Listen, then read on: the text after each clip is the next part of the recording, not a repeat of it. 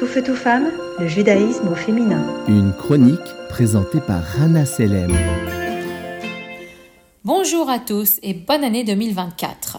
Alors en ce début d'année, je pense que nous partageons tous le même espoir, l'espoir d'une meilleure année à venir, une année plus paisible, une année qui sera porteuse de bonnes nouvelles, une année dans laquelle nous aurons le mérite de danser avec tous les otages qui rentreront sains et saufs chez leur famille.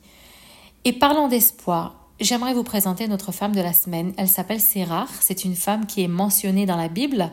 Elle est la fille d'Acher, l'une des douze tribus, et donc la petite fille de Yaakov ou Jacob, l'un des trois patriarches du peuple juif.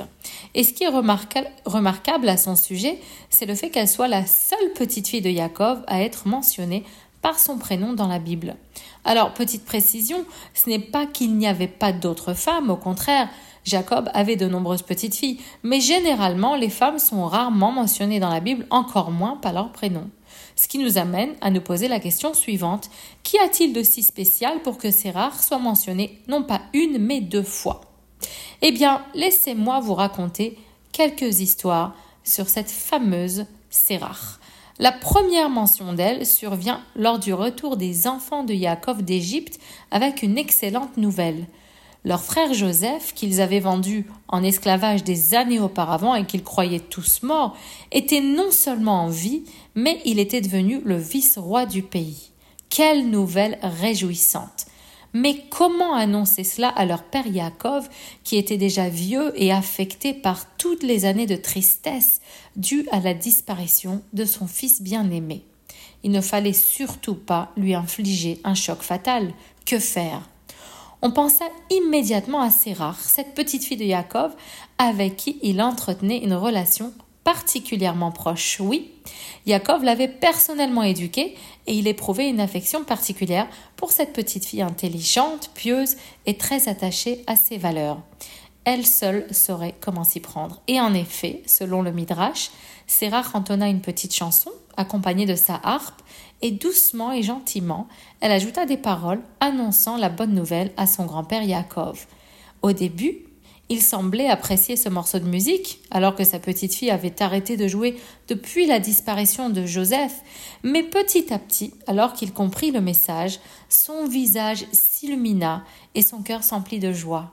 Il est même dit que la prophétie lui revint à ce moment-là, et que dans la profonde joie qu'il ressentit, il bénit sa petite fille en lui souhaitant une longue vie ainsi que le mérite et le pouvoir de prophétiser elle-même. Alors, il est intéressant de noter que les commentaires abondent sur cette partie de l'histoire. Certains vont, même jusqu'à dire que Sérach ne serait jamais morte et qu'elle serait entrée vivante dans le jardin d'Éden. D'autres commentateurs disent qu'elle aurait vécu plusieurs centaines d'années, traversé l'exil en Égypte et qu'elle aurait même confirmé à Moshe et à Aaron la délivrance de l'esclavage du peuple juif, réalisant ainsi la bénédiction que son grand-père lui avait conférée. Enfin, il y a une autre version selon laquelle Sérach aurait même survécu à la destruction du premier temple, aurait été exilée à Babylone et elle aurait terminé ses jours au sein de la communauté juive avant d'y être enterrée.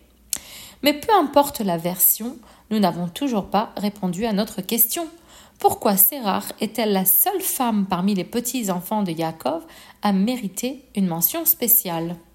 Eh bien, les amis, après réflexion, je pense que c'est justement parce que Sérar était porteuse d'espoir, annonciatrice de bonnes nouvelles, et que donner l'espoir, c'est donner la vie.